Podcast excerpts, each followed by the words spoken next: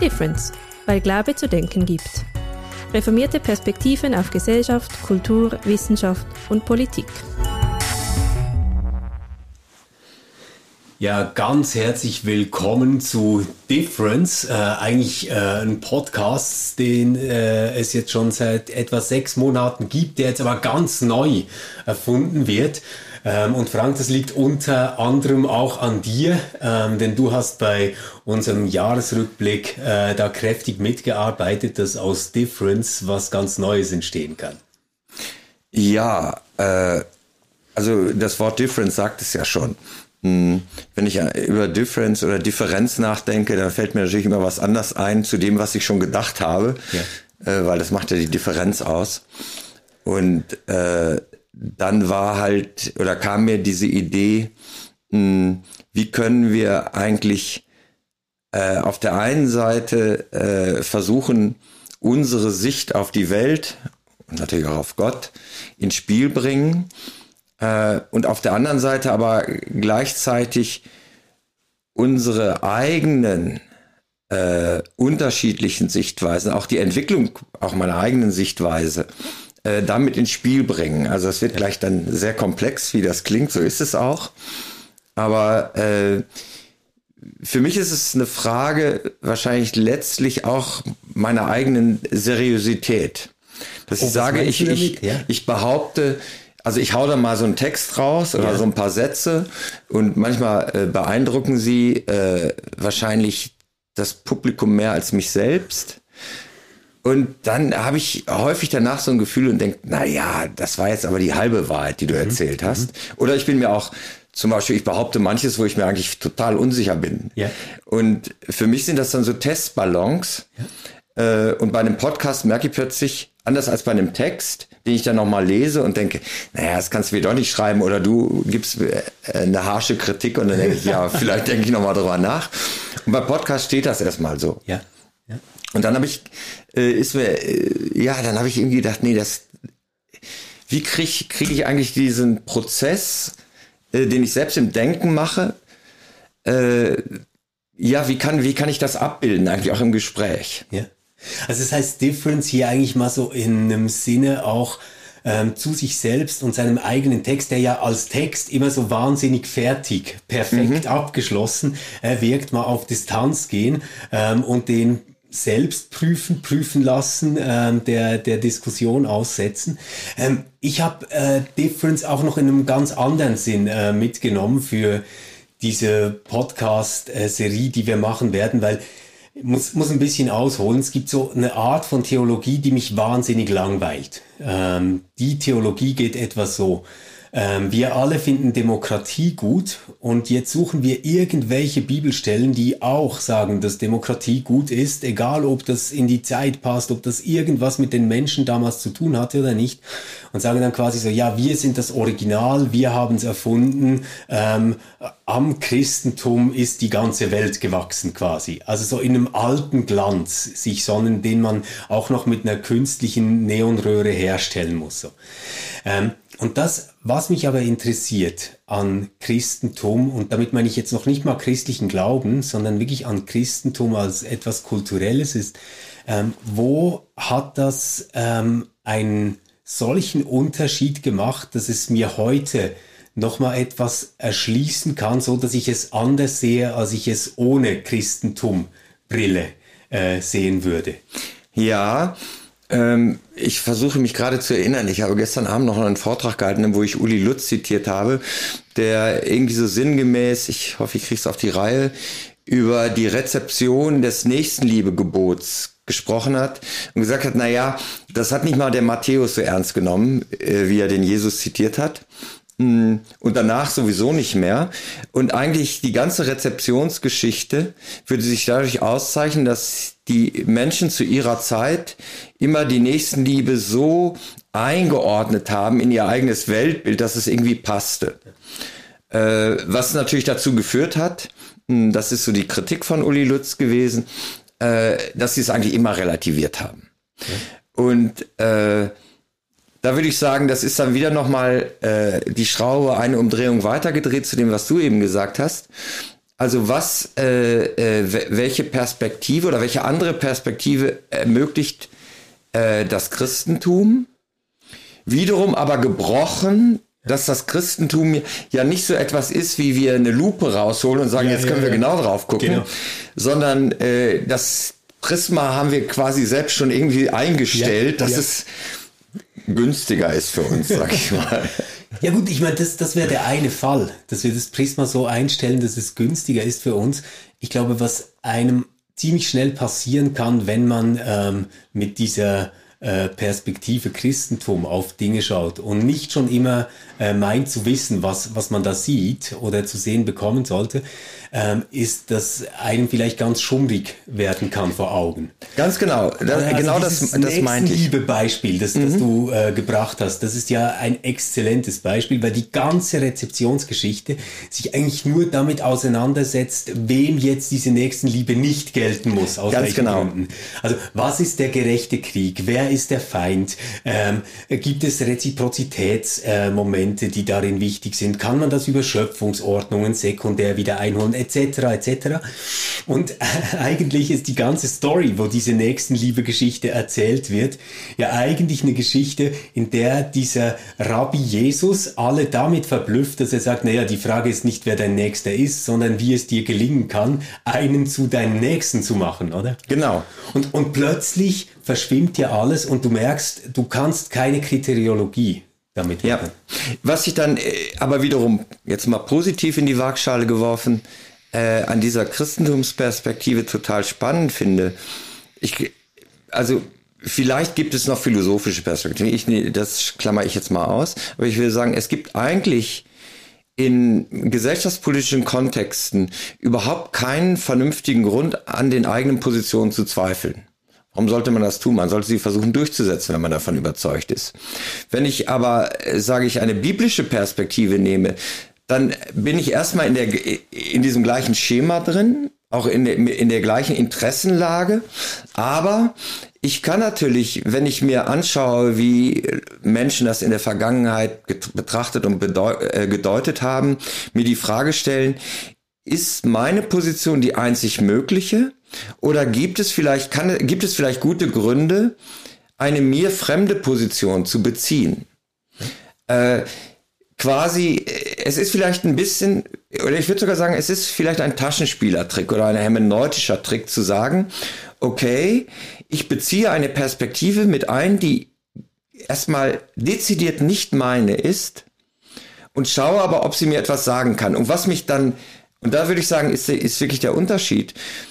Was das Gewicht dieser anderen Perspektive ausmacht, ist, dass ich nicht äh, einen Roman oder das Telefonbuch lese, sondern äh, mir die Bibel anschaue, zu der ich einen besonderen Bezug habe. Mhm. Äh, und deshalb das, was ich dort lese, für mich eine, eine Relevanz hat und zumindest einen Anspruch in mir selbst erzeugt, äh, über meine gut begründeten Überzeugungen noch einmal nachzudenken. Ja.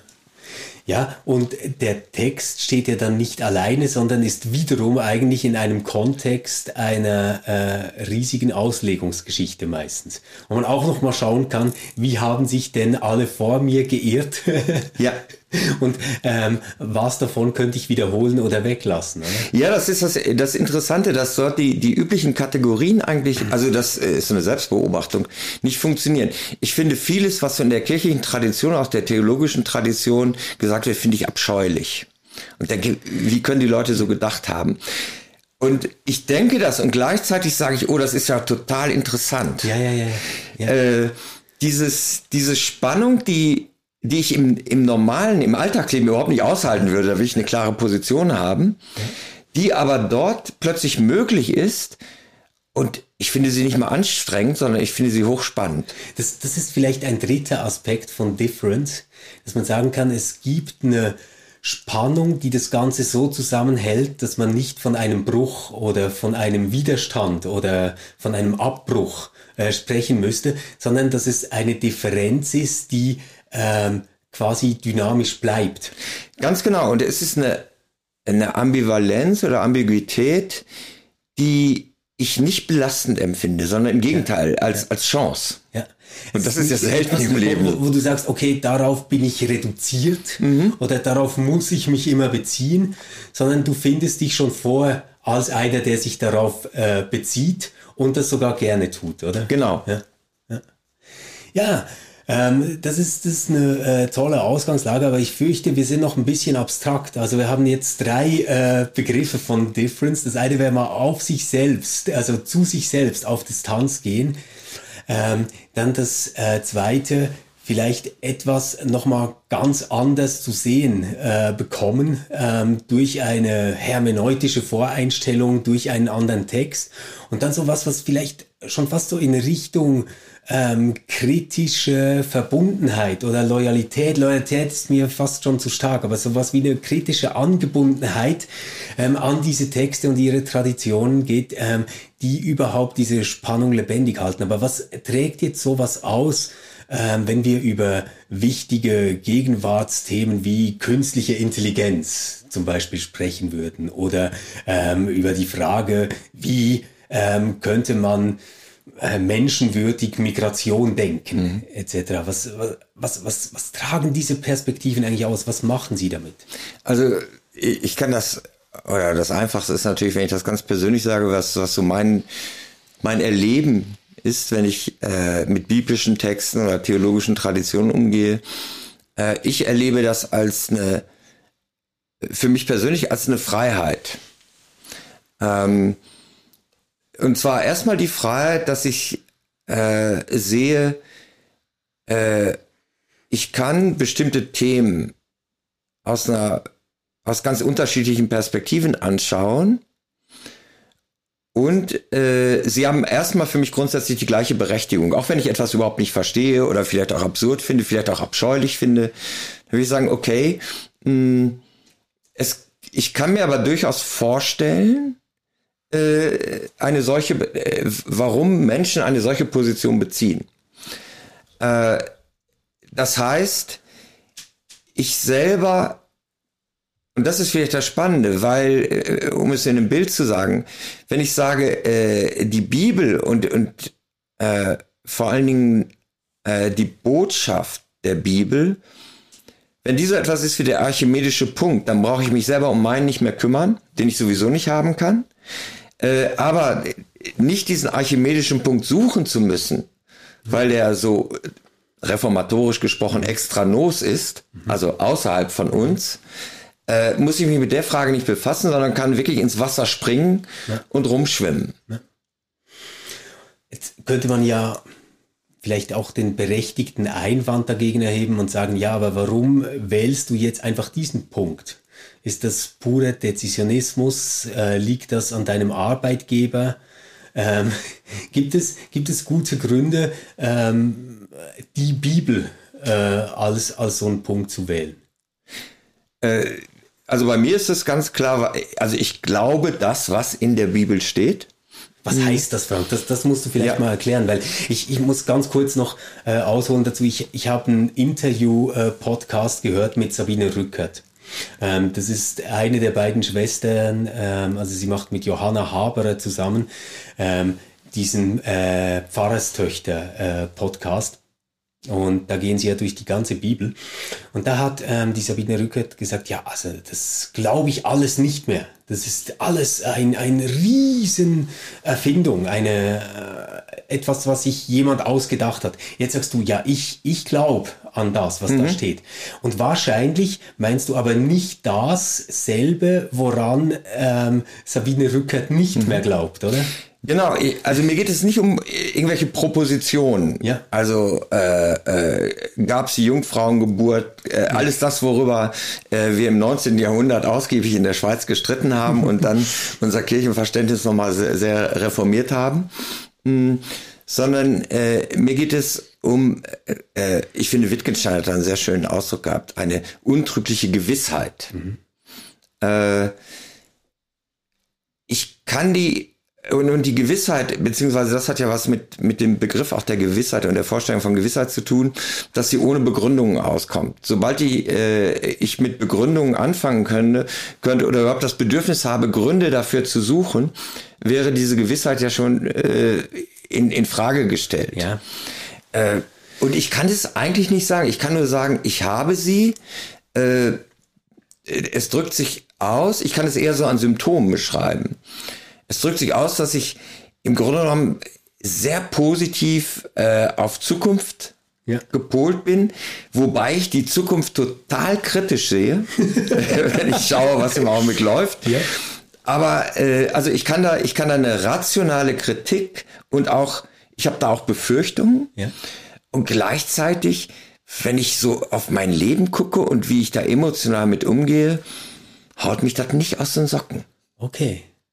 Okay, also so äh, ein Sichersein, ähm, dass ich nicht auf die empirische Datenlage beziehe. Nicht mal auf mein Denken. Nicht mal also ich, Denken, ich bin genau. völlig idiotisch, weil ich eigentlich mein, äh, mein Lebensgefühl widerspricht ja. meinem Denken ja. derart. Ja, ja. Ja, ich meine, das, das ist ja ähm, eine Krise wiederum, die dann sehr viele Menschen erleben, die aus so einer ersten Naivität rausfallen und merken, naja, vielleicht wurde da nie ein Turm äh, in Babel gebaut. Mhm. Vielleicht waren da keine Mauern vor Jericho. Ähm, vielleicht hatte äh, David äh, keine Steinschleuder. Oder äh, ja, also mhm wenn, wenn, wenn solche Fragen aufkommen, das kann ja eine erste Erschütterung sein und die kann ja etwas, was eine Gewissheit war, auch ins Wanken bringen. Ich, ich meine Gewissheit in dem Sinne, dass ja ähm, die meisten nicht ernsthaft verteidigen möchten, dass da Mauern waren vor Jericho, mhm. sondern sie haben das einfach so angenommen, weil sie das so gehört und gelesen und vielleicht sogar gesungen haben. Ähm, und, und jetzt gerät das ins Wanken. Und dann kommt die Frage, ja, aber was stimmt denn noch? Und ähm, die, die Frage nach dem, was, was denn noch stimmt mhm. und, und nach, nach dem, was bleibt, ähm, die kann eine ungeheure Dynamik entfalten, die äh, fast alles auffrisst von dem, was, was mal war. Äh, man, man, kann das Wohlwollen Dekonstruktion und wieder mhm. Rekonstruktion etc. nennen. Man kann aber auch sagen, da, da wird alles zermalmt, alles zertrümmert, äh, was, was Menschen glauben. Ja, für mich, für mich ist äh, eigentlich der entscheidende Punkt an einer, noch ein bisschen an einer anderen Stelle, oder vielleicht hast du das auch gemeint. Äh, ich frage mich, oder die Frage, die ich mir immer stelle, ist, was, äh, was macht den Unterschied, äh, dass ich diese Geschichte für wahr halte oder davon überzeugt bin oder weiß ich nicht was und äh, was würde das Gegenteil bewirken? Und ich stelle bei mir, ich kann das eigentlich gar nicht erklären, ich bin da zu nah an mir selbst dran, ich sage, das ist mir eigentlich wurscht, ob das, ob die Mauern da wirklich zusammengebrochen sind ja. oder nicht, weil äh, für mich an der Frage, äh, sie sind tatsächlich zusammen oder beziehungsweise an der Behauptung, sie sind tatsächlich zusammengebrochen oder an der gegenteiligen Behauptung macht sich für mich nichts fest, jedenfalls nicht was mhm. äh, in irgendeiner Weise korreliert mit der Art und Weise, ob ich glaube, wie ich glaube. Ja. Hm, mein, natürlich äh, zweifle ich, ja, ich zweifle genau wie jeder andere Mensch, äh, Wobei ich immer das umdrehen würde, wieder in Wittgensteins Sinne, Zweifel kann es nur geben, wenn eine Gewissheit da ist. Woran sollte ich sonst zweifeln? Ja. Hm. Aber das ist, für mich ist Zweifel wirklich etwas sehr Konstruktives. Mhm. Äh, und ich finde, ich bin da glaube ich ein bisschen anachronistisch, weil ich denke, äh, in dem oder in dem Moment und daran, woran ich zweifle, ist für mich, hat für mich immer was Bestärkendes. Okay, wow. Ich denke immer, ich, ja, das kann ich mir auch leisten. Okay, also das heißt, Glaube selbst ist dann eigentlich wieder etwas Hoffnungsproduktives. Also der, der Zweifel am Glaube ja. selbst ist ja. etwas Hoffnungsproduktives. Ja, weil äh, Zweifel eröffnet, ja. Äh, eröffnet für mich immer Horizonte. Spannend. Ich, ich kenne das im Rückblick, dass ich das auch sagen könnte. In der Situation selbst hat es sich für mich oft nicht so angefühlt. Ähm, und fühlt sich auch heute nicht so an. Und ich, ich, ich gehe ganz weit mit mit dem, was du sagst, dass ähm, ob jetzt etwas passiert ist oder nicht passiert ist, das nimmt an meinem Glauben wenig. Ähm, und doch haben wir ja dann äh, solche Bibelstellen wie, also wenn der äh, nicht gekreuzigt, gestorben und auferstanden ist, dann, dann ist dieser Glaube leer. Und äh, irgendwo ähm, muss es den Gekreuzigten und den Auferstandenen in irgendeiner Art und Weise äh, gegeben haben. Jetzt fürchte ich ein bisschen, dass wir beide äh, etwas äh, fromme Pietisten sind und sagen, ja, ja, ja also den Gekreuzigten und Auferstandenen, ähm, den, den gibt's, den können wir euch aber nicht zeigen, weil der ist tief in unseren Herzen drin, wahrscheinlich, oder? Ja, aber, ja. Aber gibt's den auch in der Geschichte? Äh, in der Geschichte gibt's ihn, äh, ich würde sagen, in der Geschichte hat er eine andere Rolle. Also in der Geschichte ist er äh, der totale Irrsinn, der jeder äh, Logik widerspricht. Ja. Und, und was ich da wiederum attraktiv finde, ist, das hat sich mal einer getraut. Ja, ja. Es hat mal sich einer getraut, diese ganze Logik der Geschichte, äh, auch im Grunde genommen ja auch der Anthropologie. Ja er straft ja alles Lügen und bürstet alles gegen Strich und macht das im Grunde genommen mit der, mit der allergrößten Selbstverständlichkeit. Genau. Ja. Äh, und ich finde nicht, äh, also gut, es gibt ja diese, diese, diese starken Deutungstraditionen, die Jesus als Revolutionär, als Sozialrevolutionär und so weiter, äh, da alles geschenkt. Aber das finde ich ist gar nicht die Pointe. Ja. Die Pointe ist, dass da einer seine Verrücktheit ernst genommen hat. Ja, und einer sein Leben dem gewidmet hat, über diese Verrücktheit nachzudenken. Ganz genau. Und da, davon, davon zehren wir ja dann ja. letztlich. Ja. Ich, ich, ich glaube tatsächlich auch, dass ähm, die, die Frage nach einem Jesus in der Geschichte letztendlich eigentlich nur auf zwei Arten beantwortet werden kann. Das eine wäre das platte Nein, hat so nicht gegeben. Mhm. Ähm, das äh, ist, ist sicher keine falsche Antwort, aber, aber sie ist nicht interessant. Genau. Ähm, die viel spannendere ähm, Antwort fände ich, naja, lass uns mal schauen, was aus Geschichte wird, wenn wir das voraussetzen. Richtig. Dass der, und, der Gekreuzigte wieder auferstanden ist. Genau, und im Grunde genommen, wenn wir, wenn wir jetzt uns die Theologie und die Kirchengeschichte anschauen, äh, prekär wurde es immer dann, äh, wenn die Kirche oder auch die Theologie versucht hat, äh, den irgendwie äh, dem irgendwie so einen Realitätssinn ja. einzuhauchen, der ihren Interessen entsprach. Ja, genau. Äh, und für mich ist das Spannende eigentlich, dass, äh, dass wir in, im, im, im Zweiten Testament die Erzählung von diesem Jesus finden, der sich eigentlich für nichts vereinnahmen lässt. Also du kannst ihn ja immer für alles verwenden und auch sofort gegen alles verwenden. Stimmt, und kaum geht aber dann die Kirchengeschichte los, ich meine jetzt die Apostelgeschichte mhm. natürlich, ähm, passiert sofort die Instrumentalisierung. Ja. Der, der Figur und der Perspektive und dieser Geschichte, oder? Genau, man, im Grunde genommen ist es ja völlig verrückt, wenn man sich überlegt, da ist ein Typ, der im Grunde genommen äh, heute würden wir sagen, differenzsensibel war. Ja. Für den eben ja. alle sozialen Kategorien irgendwie ja. nicht gegolten haben. Ja. Auch für ihn selbst nicht. Er hat irgendwie komisches Zeug gemacht. Ja. Und sobald äh, äh, dieses, äh, diese institutionalisierte Kirche auftaucht, wird er äh, zum Differenzkriterium äh, werden an, von ihm irgendwelche Maßstäbe abgeleitet, wo dann äh, äh, unendlich viele Menschen äh, äh, für ans Kreuz geschlagen wurden ja. oder einen Kopf kürzer gemacht wurden. Äh, wurde eine Moral draus. Ich meine, mhm. es, es gibt in der Weltgeschichte für mich keine amoralischere Person ja. als dieser Jesus. Ja. ja. ja. Also mindestens äh, ganz gewiss kein Prototyp für ein äh, moralisches Vorbild. Genau. Und, und zwar gerade deswegen, weil er ja nie etwas aus Moral tut. Richtig. Also er tut es ja nie ähm, um der Moral willen. Quasi. Genau, ja? genau. Also der, der, der verweist äh, im Zweifel dann immer auf Gott im Himmel. Ja, richtig. Und dann widerspricht er sich auf so eine geniale Weise. Also er, er macht dann erst diese Bergpredigt, wo er dann die Feindesliebe und alles Mögliche erzählt, was wir so als Moral rezipieren. Und dann ist er im Garten Gethsemane und äh, sagt dann auch dem Jünger, äh, der ihn verteidigen will, nee, lass das mal bleiben.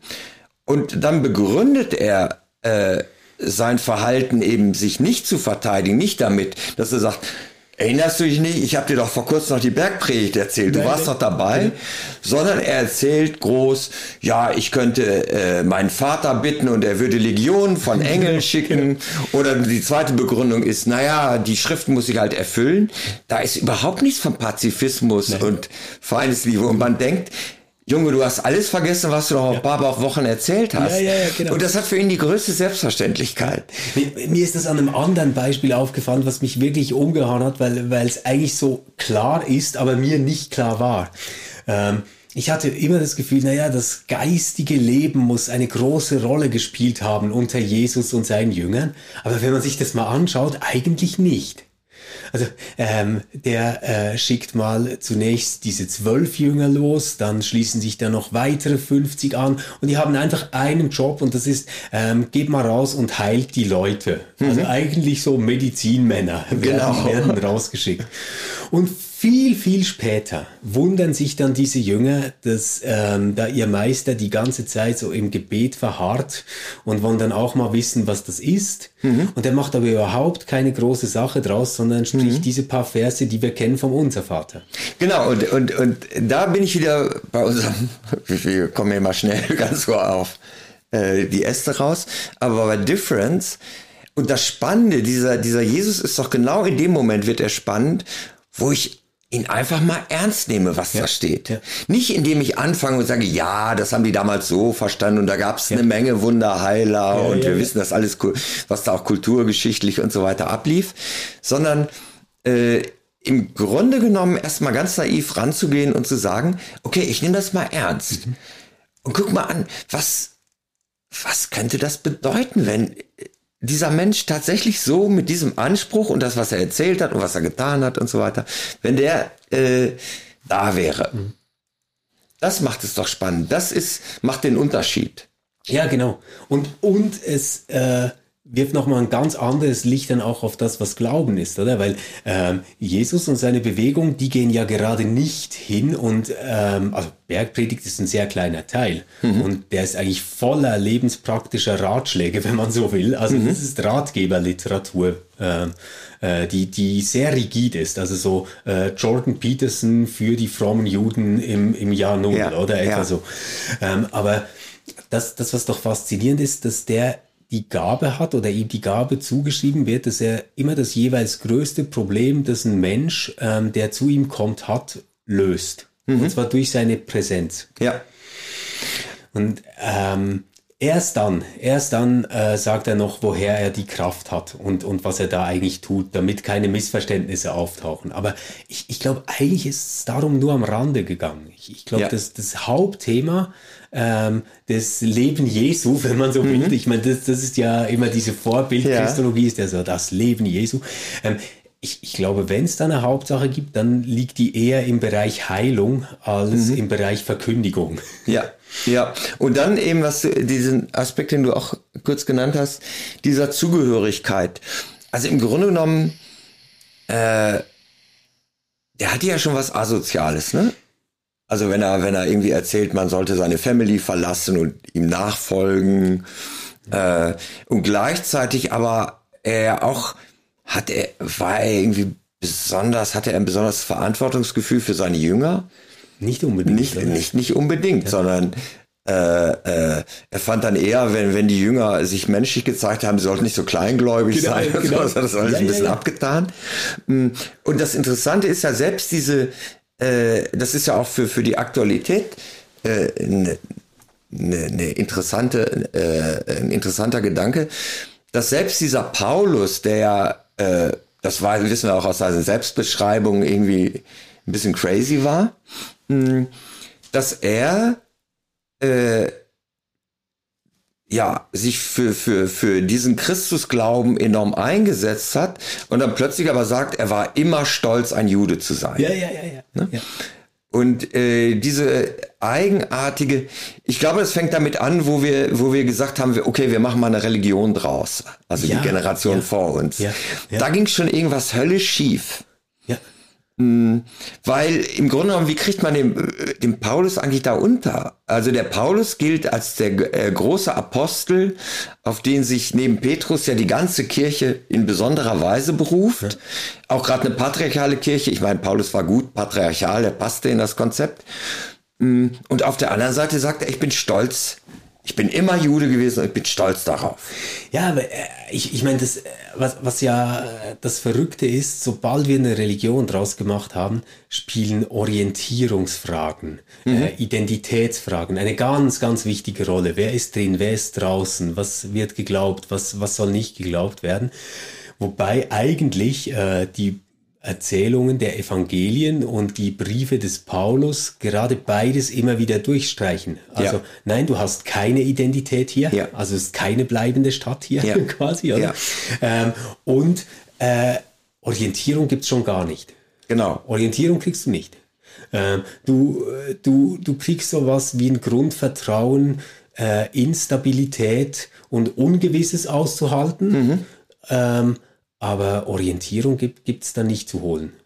Bei, bei beiden nicht. Ja, oder? also mir ist das jetzt in, in der letzten Zeit noch aufgefallen, weil ich so ein bisschen über, über äh, Sicherheit und Freiheit äh, hatte ich irgendwie ein Thema, wo ich ein bisschen drüber nachgedacht habe. Äh, und dann bin ich erstmal auf die Nase gegangen und habe festgestellt, den Sicherheitsbegriff, den gibt es ja eigentlich gar nicht in der, in der, also in der Bibel, äh, es gibt 47 Mal in der, in der, in der, in der Zürcher Bibel taucht der Begriff Sicherheit auf, wenn man mal genau hinguckt, äh, wo jetzt auf Neudeutsch Sicherheit eingesetzt wurde, geht es um ganz andere Dinge.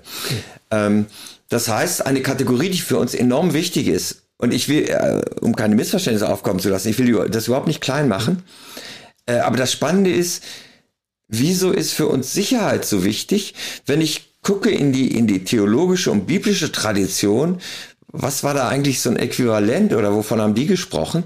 Mal davon abgesehen, dass ihr Leben sowas von unsicher war, dass sie, ja. äh, dass es schon fast blasphemisch gewesen wäre, von Sicherheit zu reden. Ja. Äh, die haben so einen Begriff wie Trost gehabt. Trost, stimmt, ja. Ne? ja. Äh, und da finde ich wieder Difference. Ja. Äh, äh, wann und aus welchen Gründen haben wir von Trost auf Sicherheit umgestellt? Oder von ich, ich meine, diese Kodierung könnte man ja weiterziehen. Also mhm. Trost und Sicherheit, ähm, aber irgendwo äh, ja auch ähm, von Rechtfertigung, also ja. dem, was mir passiv geschieht, zu einem Recht, das man hat genau. und das man einlösen genau. kann. Also diese ganzen äh, aktiv Passivverhältnisse mhm. oder die umgekehrt werden. Mhm. Also äh, Sicherheit ist etwas, was ich mir verschaffe. Ja. Trost ist etwas, was mir widerfährt. Mhm. Ähm, Rechtfertigung ist etwas, was mir widerfährt. Ähm, Recht haben und mich ins Recht setzen, das ist das, was ich tue. Ja, und, und da äh, würde ich sagen, äh, habe ich so meine äh, oder setzt meine Kritik an jetzt gegenüber einer traditionellen auch, auch äh, sowohl Theologie als auch kirchlichen äh, Auffassungen, die dann immer ganz schnell kommen und wollen, äh, jetzt am Begriff Trost Sicherheit festgemacht, äh, äh, den Leuten ausreden, dass sie Sicherheit brauchen, sondern sie sollen mal auf Trost setzen. Ja, und ich ja, finde, das ist nicht ja. das Spannende, das Nein. ist langweilig. Nein, das kann man glauben oder nicht glauben. Das Spannende und das Herausfordernde wirklich, und das entspricht, glaube ich, unserer Gegenwart, ist, wie kann ich wie kann ich beides ja, zur genau, Geltung bringen? Genau. Und, und, das und nicht gegeneinander ausspielen. Das eine ist schlecht, weil es menschlich ist und das andere ja. kommt von Gott und ist deshalb gut. Ich, ich, ich glaube, du triffst damit wirklich genau den Kern, äh, wie man Gegenwart im Moment beschreiben kann. Dass man immer beides haben will. Also wir, wir wollen die Urlaubsreise und wir wollen das Klima retten. Mhm. Wir, wir, wir wollen ähm, die Freiheit haben, Snacks zu essen, wo wir gerade sind, aber wir wollen uns auch bewusst ernähren mhm. und am besten vegan. Mhm. Und äh, das, das, das zieht sich durch ganz, ganz, ganz viele Lebensbereiche. Also wir wollen die Sicherheit einer Paarbeziehung, aber wir wollen auch die Freiheit und das Abenteuer, mhm. ähm, das, das im Ausbruch ähm, ja. von einer solchen Beziehung liegen ja. kann. Ähm, und, und diese Ambivalenz müssen wir ähm, heute vielleicht weniger auflösen oder mhm. kaschieren, sondern dürfen sie ausdrücken. Genau. Und das finde ich ist eine, eine fantastische Chance. Aber sie ist einfach auch anstrengend. Also es ist mega äh, anstrengend, aber, aber es würde, wenn, wenn wir es jetzt mit dem Trost- und Sicherheitsbeispiel mhm. ähm, weiterziehen, oder? Würde es heißen, nein, der Trost gilt eben gerade den Sicherheitsbedürftigen. Ja, ja, genau, genau. Also, dass die, die Gerechtigkeit äh, gilt den Gerechtfertigten, die nichts dazu tun konnten, diese ja. Gerechtigkeit zu erlangen. Oder? Ja, ganz genau. Und, und äh, dann macht plötzlich Auferstehung Sinn, weil du dann sagen kannst, naja, das ewige Leben gilt denen, die sterben. Ja, stimmt. ja, hey, jetzt haben wir uns doch schon mal ganz schön warm geplappert. Ähm, wir werden das jetzt äh, zweimal monatlich tun, ähm, aber dann mit ganz handfesten Texten und Themen, die ihr immer auch verlinkt äh, bei unseren Podcast-Folgen findet. Ihr findet alles wie immer auf www.frefblog.com ch. Ihr findet uns auf Instagram, auf Facebook und neuerdings sogar auf LinkedIn. Da haben wir aber noch ganz, ganz wenige, äh, die uns folgen. Also wenn du auch auf LinkedIn bist, dann gerne ähm, uns da dazufügen, damit wir einander sehen können. Und dann wünschen wir euch, äh, die bis am Schluss durchgehalten haben und diesen wirren und irren Gedankengängen, äh, die wir zum Teil äh, rekonstruiert und zum Teil vielleicht gerade hier geboren haben, gefolgt sind, ähm, ganz äh, gute und gefüllte Zeit. Tschüss zusammen. Tschüss.